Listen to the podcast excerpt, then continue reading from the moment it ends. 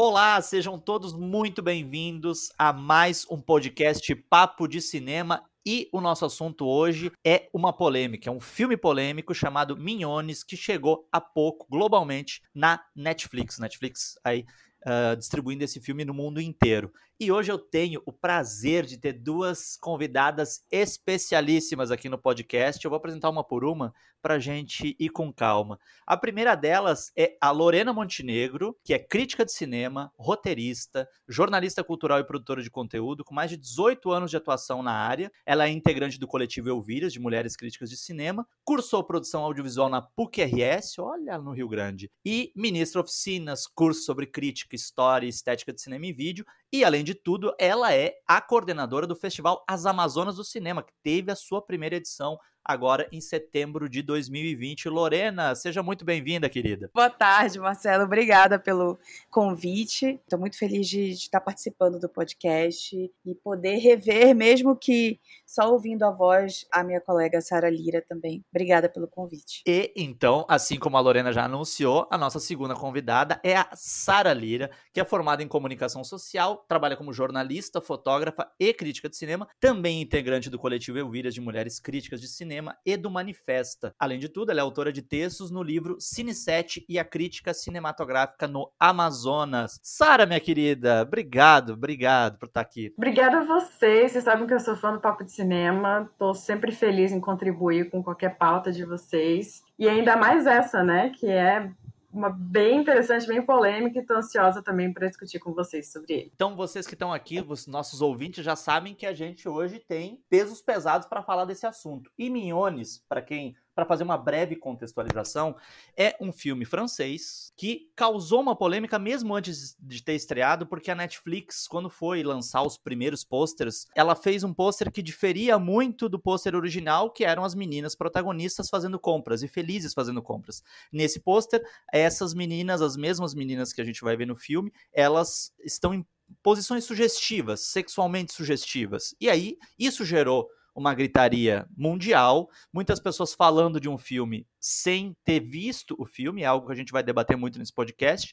E assim que o filme chegou recentemente à Netflix, essa polêmica ela ganhou outros outras outros episódios. A gente teve, por exemplo, no ambiente eleitoral nos Estados Unidos, vários candidatos ultraconservadores pregando publicamente que o filme fosse banido na Netflix e, obviamente, fazendo coro a eles grupos religiosos, enfim.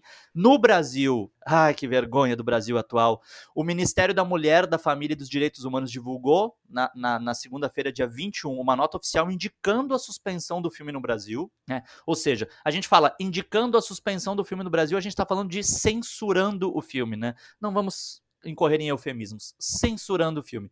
Então a gente tem os conservadores de um lado, a gente está diante de um mundo polarizado e que, e que Minhones acabou sendo instrumentalizado também. De um lado, os conservadores que querem banir o filme, de outro, alguns progressistas o defendendo, alguns até sem ver o filme também, a gente vai debater muito isso. Então, eu queria saber de vocês, meninos, o que, que vocês acham para começo de conversa de toda essa polêmica, de toda essa gritaria em torno do Minhones? Então, eu queria aproveitar já pegar o teu gancho aí para reproduzir aqui o tweet em questão, né, da, da desministra desse desgoverno, da Damares, que ela fala o seguinte: chega de erotizar nossas crianças, chega de conteúdos que incentivam, entre aspas, ainda que sem, quer dizer, entre parênteses, ainda que sem intenção, pedófilos a praticarem seus atos libidinosos na vida real contra crianças. Eu queria realmente que a ministra né, se porventura ela for, já vier ouvir esse, esse podcast, me diga aonde que esse filme, sabe, é, incentiva a pedofilia, mesmo quando a, a cineasta, né, mesmo quando Maimuna do Corrê, é, ela filma as meninas dançando, né, ela filma as, as genitálias, em especial da M, né, uma cena que eu acho que, que é muito emblemática por tudo que ela quer representar, por tudo que ela quer comunicar com esse filme, é, é justamente o efeito oposto. Quer dizer, mais uma vez a prova da ignorância né, da Sana, que é esse tribunal da Inquisição que esse governo perpetra por aí e que acaba ganhando coro, né, ganhando voz na internet, não chegaram nem a ver o filme, não chegaram a ver nenhuma cena do filme. E aí ela tá fazendo um achismo, uma suposição, né, muito baseada na divulgação desastrosa da Netflix, né, em cima do que do que ela viu, da imagem estática principalmente, não da, da imagem, né, é, audiovisual, do conteúdo imagético do filme. E eu acho que a, a, a só pra gente iniciar o papo, é, a decorrer nem tinha que se justificar muito, como ela se justificou, ela publicou um artigo, eu acho que anteontem no Washington Post, explicando, principalmente por isso que tu falou, né, Marcelo, da, toda essa campanha, é, como a gente está no, no, auge também da, da, campanha eleitoral em vários países, entre eles o Brasil e os Estados Unidos, ela fez questão de se pronunciar num jornal norte-americano e falou muito dessa experiência dela também, como uma menina de origem senegalesa, é, de tudo que ela vivia entre culturas para se adaptar e de como que a Amy reflete não só essa tentativa de uma imigrante, né, eu creio que ela e mais duas meninas que compõem as Minhones ali são imigrantes ou são filhas de imigrantes. Então, o que que faz para se ajustar a essa cultura ocidentalizada?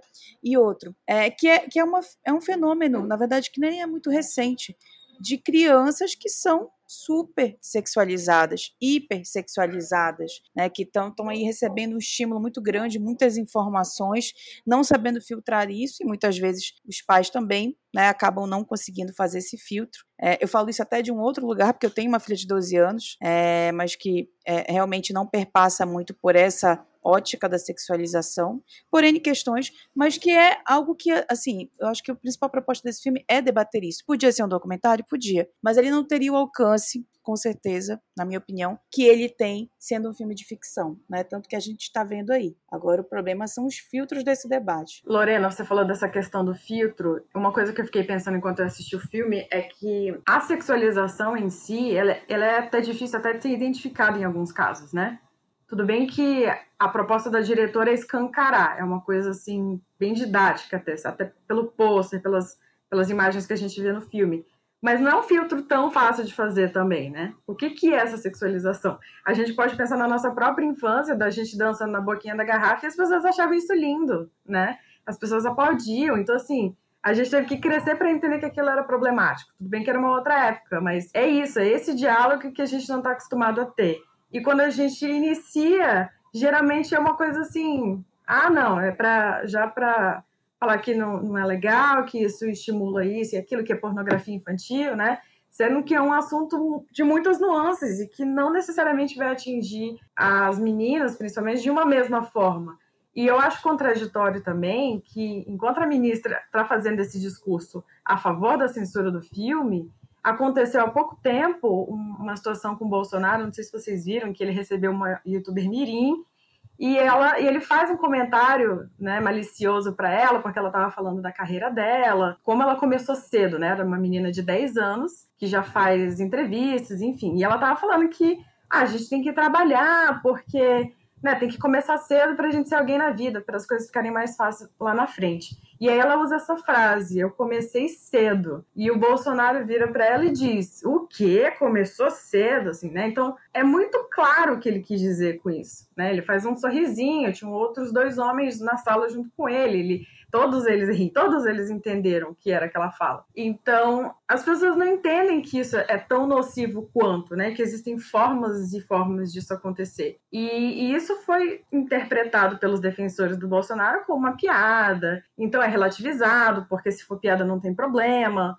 Né, é o presidente da República, enfim, então é, não importa o, o, a maneira que isso acontece, de quem está vindo ou em que forma está vindo, né? Eu acho que esse debate ele é muito mais amplo. Então, essa, esse posicionamento, como o Marcelo disse, de, de já negar o filme ou aplaudir antes mesmo dele ser visto, é muito problemático porque a gente está reproduzindo ideias assim muito extremistas, né? A gente acaba tendo que escolher um lado ou outro, e essas nuances que são justamente o mais importante acabam se perdendo no meio da conversa. É, não, e reproduz o negacionismo, né? Eu acho é, é fundamental, assim, tu citares essa esse momento patético, vergonhoso e que aí sim, incitando a pedofilia do Bolsonaro e dos assessores dele com essa youtuber mirim. Quer dizer, como é que pode um governo desse, né, fazer uma coisa dessas e aí vir julgar e crucificar e querer colocar na fogueira da Inquisição um filme que está fazendo um trabalho aí sim, né? Realmente, tipo, valioso, tanto do ponto de vista cinematográfico quanto desse recorte temático social. Porque eu tenho consciência do que eles fazem, sabe? Eles fazem isso realmente como um projeto não só de destruição desse país, na né, destruição da Amazônia, mas de, de, de subversão é, das nossas próprias é, é, identidades, das nossas próprias certezas em relação ao que, que é bom, o que, que é certo, o que, que é justo. E aí entram as mulheres, principalmente, entram as crianças, né, que cada vez menos são respeitadas como indivíduos, cada vez mais objetificadas por um governo extremista que reforça isso, assim como o governo do Trump, né? O Trump é um estuprador, é um assediador e está na presidência do país mais poderoso do mundo. Quer dizer, essa época que a gente vive realmente é complicada, né? Eu não sei nem como é que vai ser atravessar tudo isso, mas eu acho fundamental é a gente realmente estar tá aberto para ouvir, para as pessoas que estão nos ouvindo, que têm opiniões contrárias à nossa, realmente refletirem, repensarem, porque eu acho lamentável um filme bom, um filme que tem tantas coisas que a gente poderia pegar ali de recorte, da maneira que, que a do Correr dirige, como ela trabalha esse roteiro, né, que ela pesquisou durante quase três anos, conversando com meninas entre 10 e 11 anos, né, para entender um pouco como é que era a dinâmica, a vida delas, como é que isso se perde por conta de uma polêmica nefasta, né, de um filme que está sendo demonizado, que não dá nem opção das pessoas assistirem, porque se ele fosse, e a gente conhece, né, na história do cinema, a gente tem vários filmes aí que poderiam ter sido, sim, na minha opinião, proibidos de serem assistidos, né, eu acho que poucos, porque eu, eu sou da opinião que a maioria a gente deve assistir para a gente poder debater, né, mesmo que seja nefasto, mas assim, é, vários filmes, aquele filme Sérvio, nossa, que tem, tipo, bebê sendo é, é, imolado. Gente, na boa, essas coisas só passam porque elas são dirigidas por homens, sabe? Porque elas estão dentro de uma, outra, de uma outra ótica. Agora, um filme que é dirigido por uma mulher que tem essa preocupação em mostrar né, isso que a Sara falou, que pelo menos quem é, cresceu, né, nos anos 80 para cá, conhece bem essa coisa da hipersexualização, da banheira do Gugu, né, ou mesmo as meninas que estão em concursos é, de beleza desde a infância, os Estados Unidos tem vários realities sobre isso, inclusive, a gente sabe como a mulher é constituída, né, para ser um objeto, para atrair a atenção do homem desde sempre, então, tipo, isso se manifesta nos 7, 8, 9 anos, né, que é a época, inclusive, onde a maioria de nós sofrem abusos, né, porque é, é, um, é um projeto, né, do patriarcado, a gente está, assim, fazendo esse papel, até por por ter criado consciência, graças à terceira e à quarta onda, principalmente feministas, de mostrar que isso daí não é mais legal, que isso daí não pode mais ser pensado dessa forma, né? Mas é algo que vem em curso, que é cultural, né? E que a gente tem que parar de realmente justificar como sendo algo cultural. Não, que tem que ser algo que tem que ser realmente não mais reproduzido. Você que está nos ouvindo aí, nosso ouvinte do, do podcast Papo de Cinema, já viu que a conversa aqui ela tá num outro nível, né? Os, os flamenguistas diriam que tá num outro patamar, embora o Flamengo agora já esteja num patamar bem abaixo daquele patamar lá de antes, né? Mas vamos lá, para a gente não criar outra polêmica aqui, que é o fato de que, né? Eu acho que o grande. A gente está falando ainda nessa questão da, da, da, recepção, da controvérsia. Hoje a gente vive numa, numa espécie de sociedade da espetacularização da controvérsia, né? Da polêmica, da polarização, né? A gente fala muito isso até dentro do âmbito crítico, né? De como uh, existem mecanismos hoje que fazem com que as pessoas tenham uma aderência maior, e quando eu digo as pessoas aqui, estou me referindo muito ao público também, de ter uma aderência maior a opiniões que são polarizadas, né? Que são, ou ai, achei isso uma maravilha, ou achei isso uma merda completa, né? Basta a gente fazer um teste simples, vai lá pro Facebook e a gente coloca.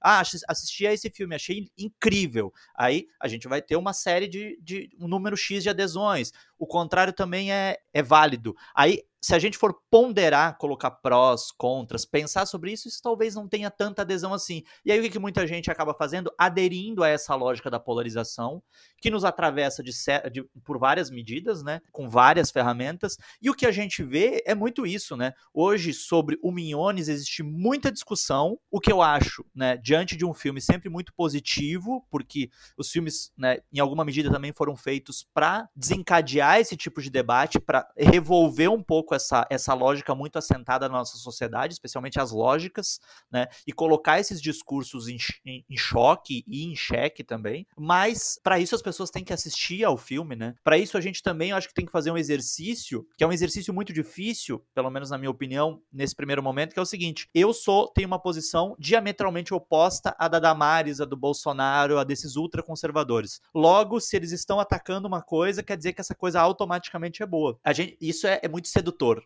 é muito sedutor, e aí eu acho que é importante a gente olhar e dizer assim, tá, mas é mesmo? Vamos tornar a, a nossa, né? Isso fica uma, uma, um convite aos nossos ouvintes aí para tornar os, os, nossos debates, como vocês estão vendo que a gente está tentando fazer aqui, tornar ele o mais, eles os mais matizados possíveis, né? Pra gente não incorrer nessa questão também de falar sobre as coisas sem ver, enfim. E, né, já que a gente mencionou a Damares tão ferrenhamente, né, eu acho que dentro também desse processo, hoje, infelizmente, a gente é governado por pessoas que não têm essa, essa vontade de entender os fenômenos, as nuances dos fenômenos. A Damares é aquela pessoa que disse que o alto índice de abusos a, a meninas na ilha de Marajó era devido ao fato de elas não terem calcinhas para usar, né? Então, assim, demonstrando toda a incapacidade que ela tem como governante, por isso que, enfim, a, o fato de ela solicitar, solicitar a interdição do filme é basicamente pregar para convertido, porque a gente sabe muito bem que o eleitorado do Bolsonaro, esse eleitorado ultraconservador,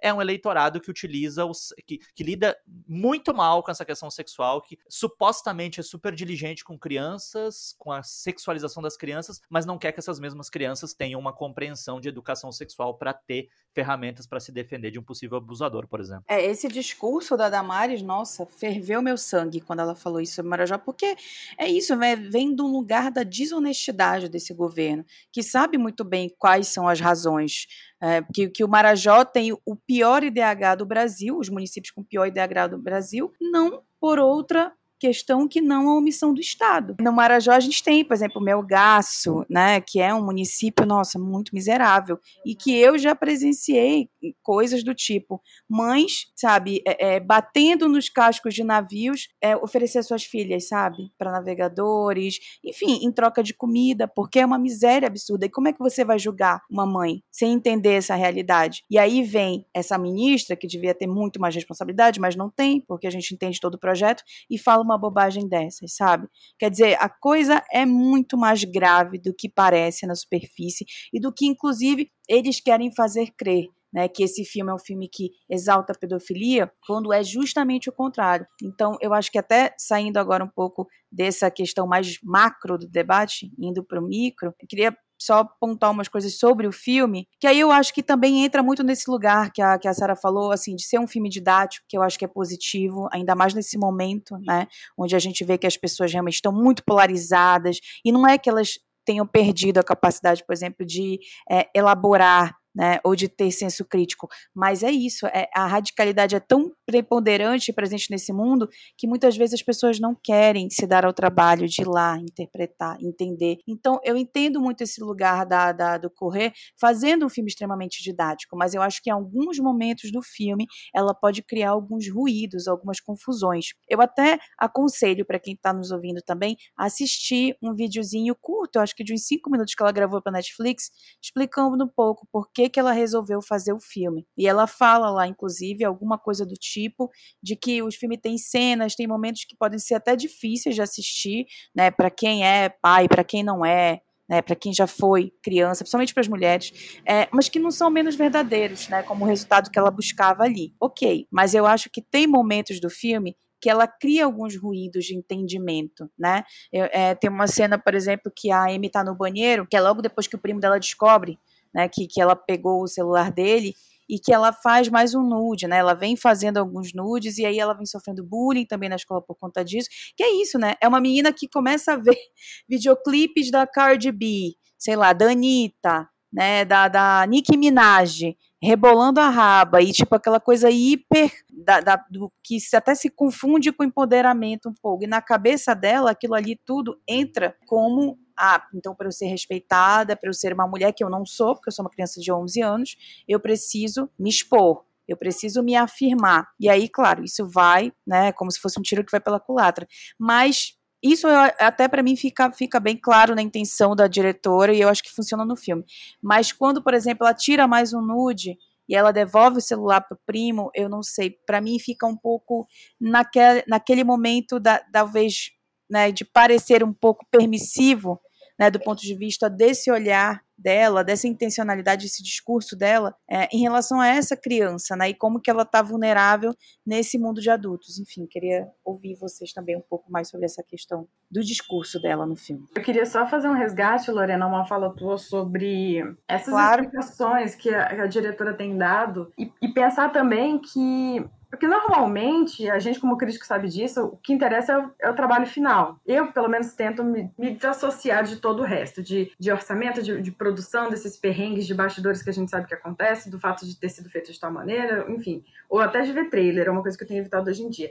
Mas eu acho que nesse filme isso cabe porque a nossa discussão parte do fato de que ele é dirigido por uma mulher. Né? Então, a gente também tem uma boa vontade, não é nenhuma boa vontade, a gente sabe que ela, ela tem um lugar de fala né, sobre isso. Então, a gente já parte disso. Né? Se fosse um filme dirigido por um homem, a realidade seria completamente diferente. A, nossa, a nossa primeira reação seria dizer que esse filme não tem a menor chance, não tem como ele foi dirigido por um homem, ele, ele não tem como compreender essas questões da mesma maneira que uma mulher compreenderia. Inclusive, isso é uma coisa que eu, tá, que eu descobri pesquisando né, algumas informações para o podcast, o diretor de fotografia desse filme é um homem. E isso é uma coisa que eu também acho problemática. Eu não digo que necessariamente por ser homem vai sempre ser um problema, mas nesse caso eu acho que é um pouco delicado, porque você tem o olhar da diretora aliado a de um homem, né? Ela era muito inexperiente também à frente das câmeras, e aí a gente também pode pensar um pouco como esse trabalho foi feito nas gravações, porque são meninas muito novas realmente, enfim, não é nem isso que eu queria tocar, mas é um ponto que eu acho válido também, né? Reforçar que é, toda essa discussão parte do ponto de que ele é dirigido por uma mulher. E sobre a cena, essas cenas que você citou, essa questão do, de ver os clipes e tudo mais, é, de novo, eu faço uma ponte com a nossa realidade, fazendo ponte com o banheiro do Gugu, como você falou, dançando El Chan. E assim, eu não acho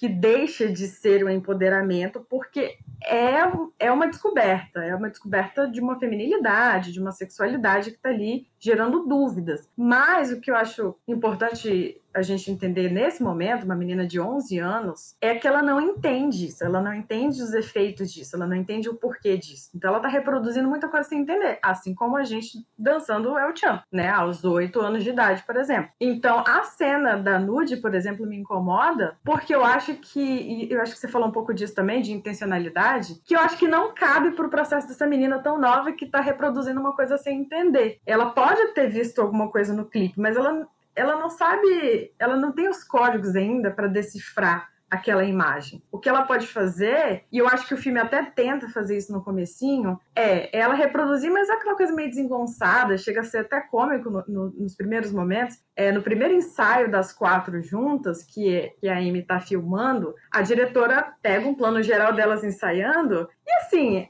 os movimentos têm uma pegada sexual, mas elas são tão pequenininhas e frágeis que você não tem como você ver uma sexualização daquilo, né? É, é, meio tosquinho até. Você fica assim, nossa, essas meninas tentando reproduzir uma coisa que elas não fazem ideia do que se trata, né? Então, eu acho que isso é uma, uma coisa que a gente tem que levar em, em consideração na trajetória da Amy. Ela não sabe o que ela tá fazendo. E eu acho que essa cena da nude diz todo o processo dela, porque mostra que, não, talvez eu entenda que se eu postar uma nude, eu vou eu vou ter uma aceitação, uma popularidade, enfim. Que eu acho que na idade dela e naquele processo que ela estava, da maneira como a diretora colocou em tela, não, ela não, não teria isso ainda. Pelo menos a diretora não constrói uma crescente a ponto de mostrar que, ah, ok, essa cena faz sentido porque ela passou por isso, isso e aquilo. É uma cena, assim, um pouco jogada, eu acho. Não sei se vocês concordam. Não, exatamente. Eu acho que é, que é muito isso, assim, que tu falou, que é esse lugar, até da, da, da decorrer querer né, ser tão enfática em certos momentos, mas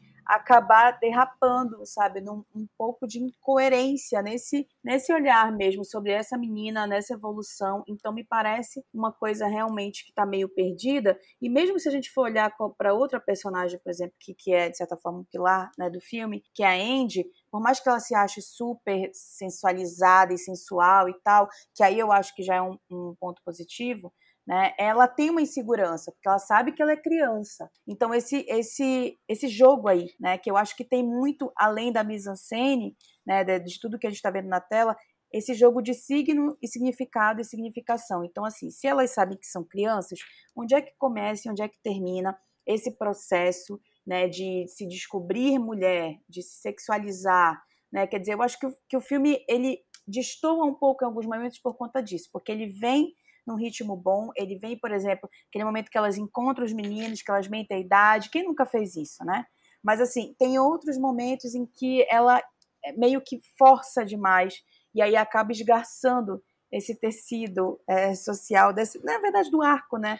Dessas personagens. Agora, olha só, eu falei para você que está nos ouvindo que o papo aqui ia ser profundo. A gente deixa sensacionalismo para fora daqui. Aqui a gente vai mergulhar na coisa de fato.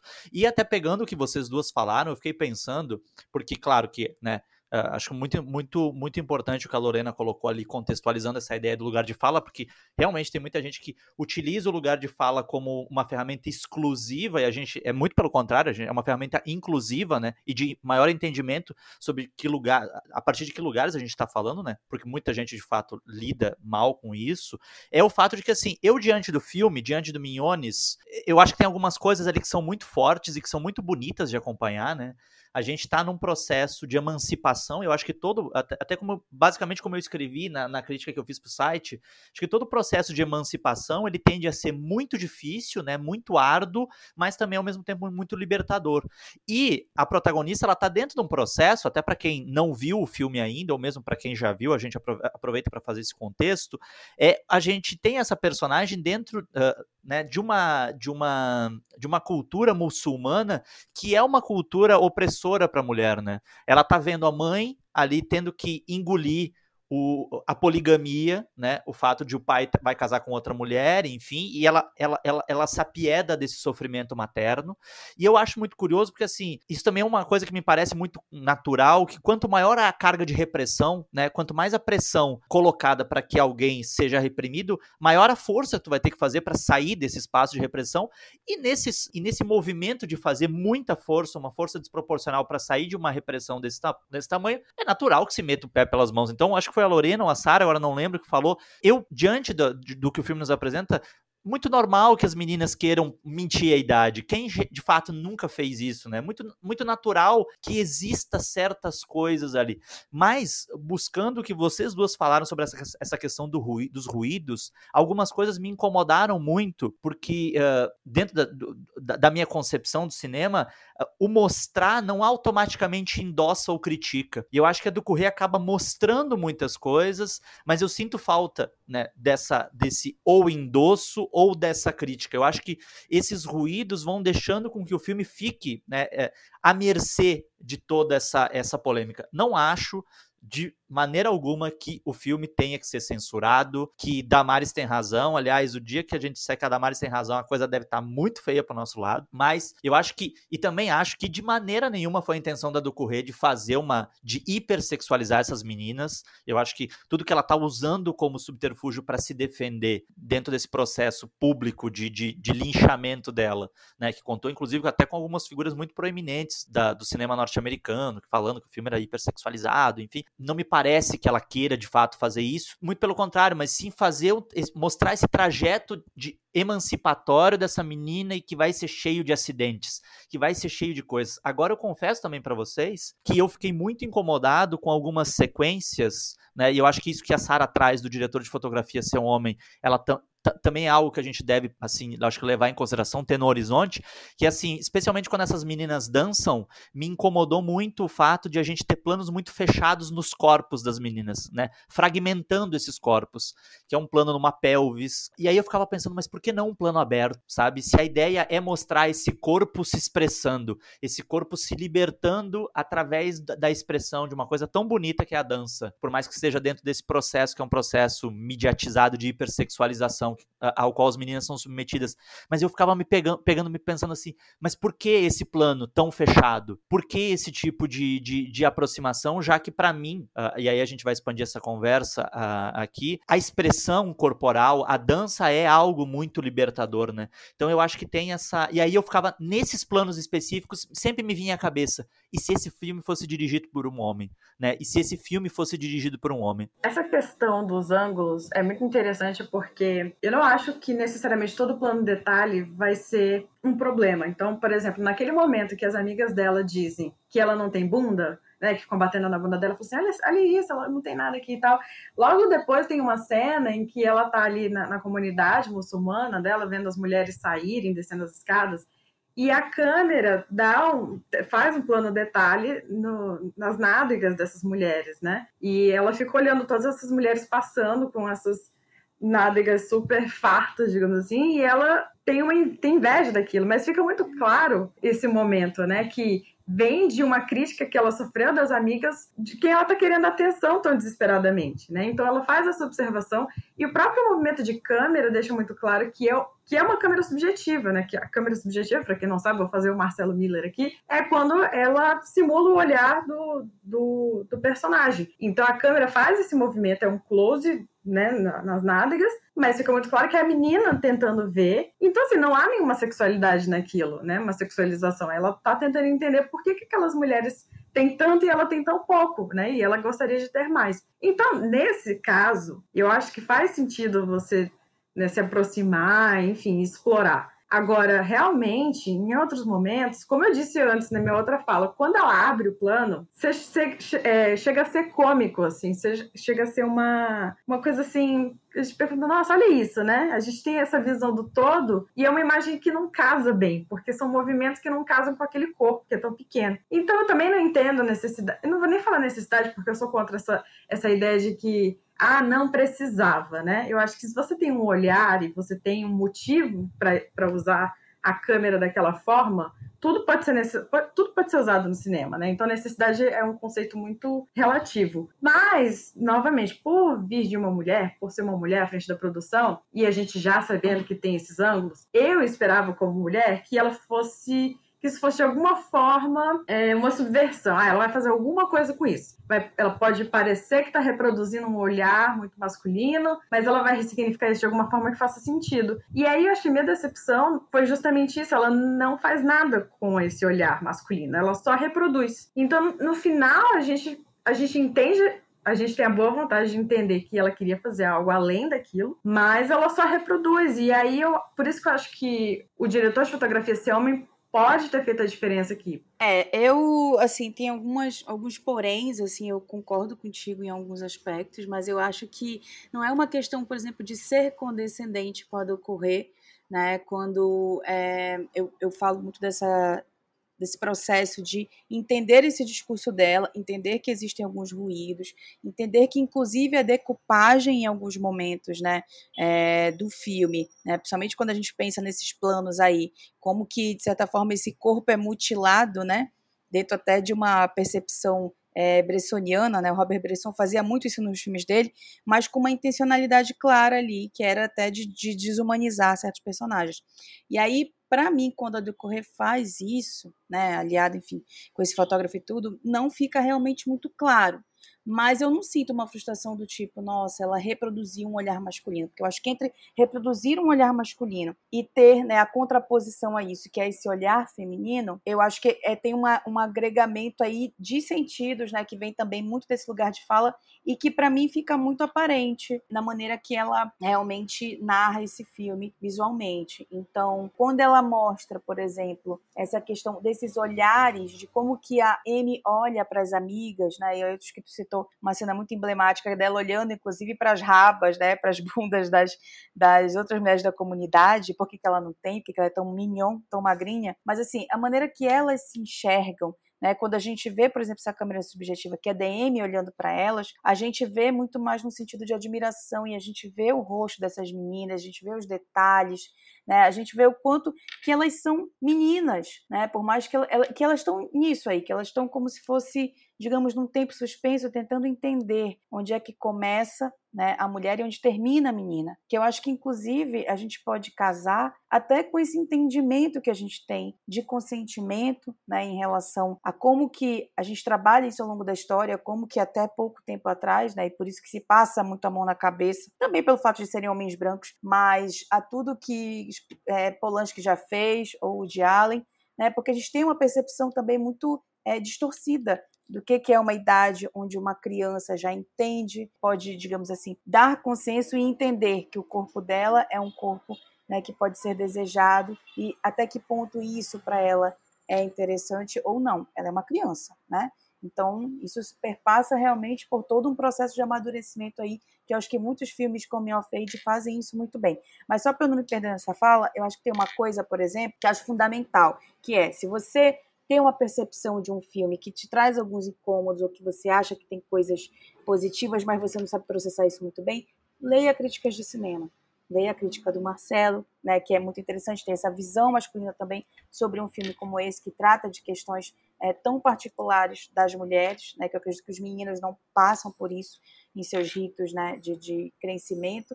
Leiam principalmente também críticas escritas por mulheres. Né? Eu colaboro num outro site de cinema que é o Cenas de Cinema, e lá tem uma crítica publicada do, do Lindinhas, se o Marcelo me permite fazer a menção, da Cecília Barroso. Né, Cecília né, já foi nossa convidada. Pois você, é. você, pessoal que nos ouve já, já lembra do, do, do, episódio de Old Guardian que chegou, a gente chegou a ter embate sobre The Old Guardian. A Cecília que é uma maravilha! Não, e a Cecília, né, volta e meia tá aqui também participando do Mural de Crítica. Então, a Cecília apontou uma coisa no, no, na crítica dela de Lindinhas que eu acho que é é fundamental e da gente entender o quanto que, na verdade, a do Correio, e a gente pode concordar ou não, né, como, como a Sara bem pontuou aqui, como que a do Correio, ela estratifica esse olhar sobre esse corpo dessas crianças, sobre essas meninas, sobre essas vivências delas, é, de uma maneira para causar realmente um pavor. Então, como que a gente vai percebendo de maneira muito dolorosa até o quanto que essas meninas são sexualizadas intencionalmente pela sociedade e de forma muito subjetiva e até inconsciente por elas mesmas, mas de que maneira que o desejo começa a se formular também na cabeça delas e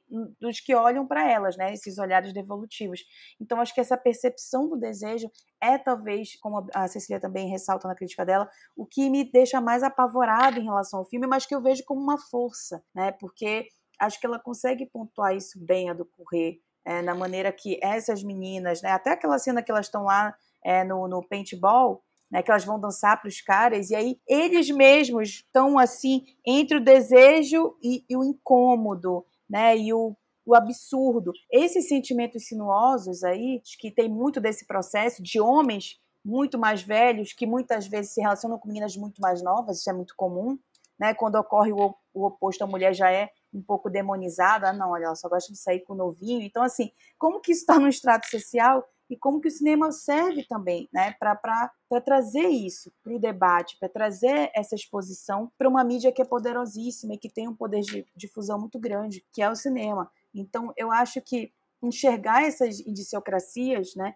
que estão muito na estrutura social, estão muito nas nossas camadas, é importante. Então, se ela é didática demais, às vezes, se ela é expositiva demais, né, se ela ultrapassa demais certos limites né, do, do, que a gente está acostumado, do que a gente acha até ofensivo, já que a gente está tratando de crianças, né? E a gente lembra muito bem, por exemplo, do, do manual do ECA, do direito das crianças e do adolescente, tem um inciso lá, que é fundamental, que as crianças não podem ser expostas a nenhum tipo de violência, né? Isso, no caso, poderia ser considerado uma violência visual, mas eu acho que é isso, tá num lugar assim que não pode ser encarado como um defeito, pode ser encarado como algo ruim, sabe, na minha concepção. Eu acho que o filme ele tem que ser encarado pelo que ele tem de potência e pelo que ele tem, né, de algumas ranhuras ali, de alguns ruídos, mas nunca ser defenestrado como é o que está acontecendo. Vocês viram, eu falei para vocês que a conversa aqui ia ser complexa, como ela deve ser, abordando meandros, prós e contras, com nuances. E até por conta da riqueza dessa conversa, que eu tenho certeza que vocês também assim perceberam, eu quero muito agradecer a Sara Lira. Sara, para começo de conversa, como é que a gente te encontra? Né? O que, que tu está fazendo? Com quem tu tá, né? Onde tu tá escrevendo? Onde é que tá falando? Dá o teu serviço aí, é a hora do jabá. Fazer o merchan aqui. Bom, gente, eu tenho vários lugares, mas agora vou fazer aqui o, o merchan rapidinho do meu novo podcast, que o Marcelo já sabe, a Lorena não sei se já sabe, que é o Vai Planeta. Então vocês podem seguir a gente nas redes sociais, que é arroba Vai Planeta Cast. E vai ser um formato muito parecido com esse. A gente vai receber convidados, a gente vai falar do que está acontecendo no mundo do cinema. E assim, tentando também sair um pouco de, dessa reação imediata a tudo que acontece, né? De, de negar ou endossar, de realmente falar desse meio termo, desse, desse meio de campo, né? Que não é nem lá nem cá. Então, espero que vocês gostem, acompanhem. E é isso, por enquanto é isso. Quando tiver mais, eu, eu volto aqui para falar. Ouçam, porque o programa, além de ser feito por amigos muito queridos, é feito por pessoas que de fato entendem sobre aquilo que estão falando. Assim como também entende a Lorena Montenegro, a quem eu agradeço assim, imensamente. Obrigado, Lorena. E onde é que a gente te encontra, Lorena? Onde é que tu tá produzindo? Conta para mim.